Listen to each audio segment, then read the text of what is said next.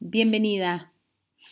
Hoy en este podcast hablaré de cómo transformar una conversación difícil en una conversación generativa. ¿Qué quiero decir? Cómo realizar una conversación difícil y lograr que el resultado sea generativo. ¿Qué aprenderás en este audio? A identificar qué es una conversación difícil. Segundo, una pauta para prepararla. Y tercero, algunos tips para llevarla a cabo de la mejor manera posible. Lo primero, ¿qué es una conversación difícil? Cuando te hago esa pregunta, quizás pensaste en algo. ¿En qué pensaste? A mí se me vino a la cabeza una persona con la cual tener una conversación difícil ya a veces se me aprieta el estómago. Y eso es una de las características de la conversación difícil, que solo en pensar tenerla ya nos genera tensión. Algo ya nos incomoda. ¿Y por qué nos incomoda? Que es la segunda característica. Porque el tema nos importa. Porque no es algo irrelevante para ti. Es algo que a ti te importa. Tercero, existe un supuesto de que posiblemente habrá un desacuerdo entre las partes. Cuando tienes ese supuesto, también puedes estar viendo o dándote cuenta que es una conversación difícil. Y por último, te involucra emocionalmente. Y sin duda lo hace. ¿Por qué? Porque te importa. Entonces, ¿a qué me refiero con esto? Cuando tenemos una conversación de algo que nos importa, y en este rol de ser madres y además trabajar, hay muchas conversaciones que tenemos que tener sobre todo para hacernos cargo de aquello que a nosotros nos importa. Dado eso, cuando nos aparece la tensión, cuando te aparece la sensación de, uy, easy, te has, te has visto diciendo easy. ¿Qué son los easy? Y si sale mal, y si si al final el resultado es peor, y si la otra persona lo toma mal, y si se ofende. ¿Cuántos easy te has planteado tú en alguna conversación? Me imagino que varios. A mí también me pasa que empiezo con mis easy. Bueno, ¿qué son los easy? No son más que miedo, temor a que eso que no queremos que ocurra, ocurra. Bueno, ¿qué pasa? Que no podemos tapar el sol con un dedo y es mejor ir y sostener la atención que significa tener esa conversación. ¿Por qué? Porque es un tema que te importa. Desde esa mirada. Si es algo que te importa, pues más vale ir a por ello. Entonces, ¿cuál sería quizás la pauta? Una de las cosas principales es que las conversaciones difíciles se preparan.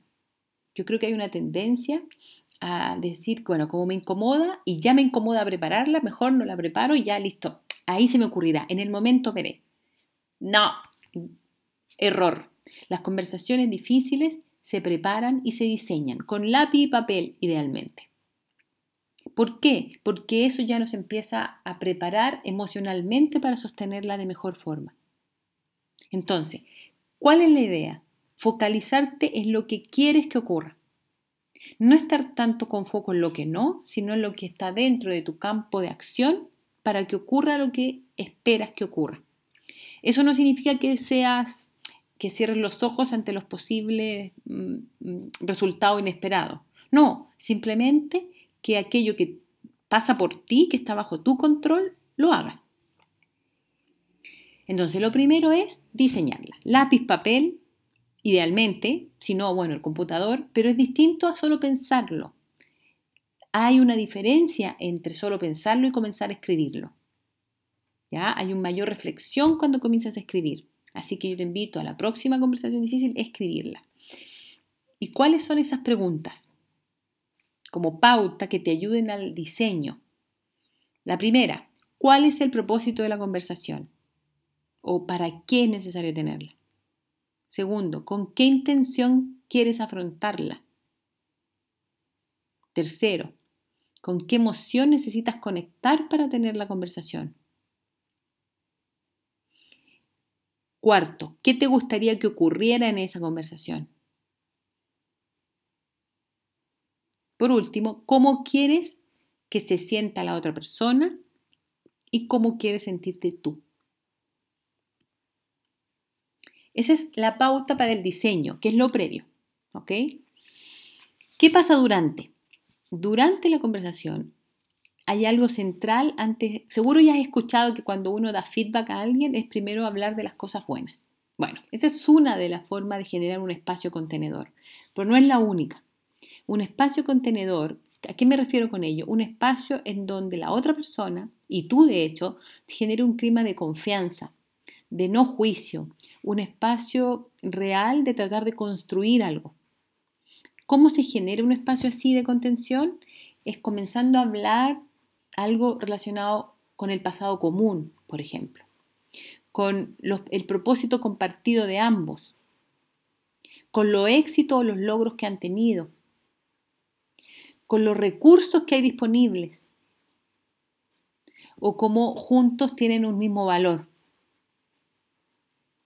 Cuando hay confianza en el pasado o en el presente, genera esperanza para el futuro y genera un colchón, un espacio más em, disponible para una conversación que sabemos que va a generar tensión a ti y a la otra persona o a las otras personas. Por ello es como generar este espacio contenedor es como preparar emocionalmente para hablar de aquello que es difícil hablar y que es necesario hacerlo. Te pregunto, ¿qué conversación difícil tienes pendiente? Seguiremos hablando el sábado. Un abrazo y hasta pronto.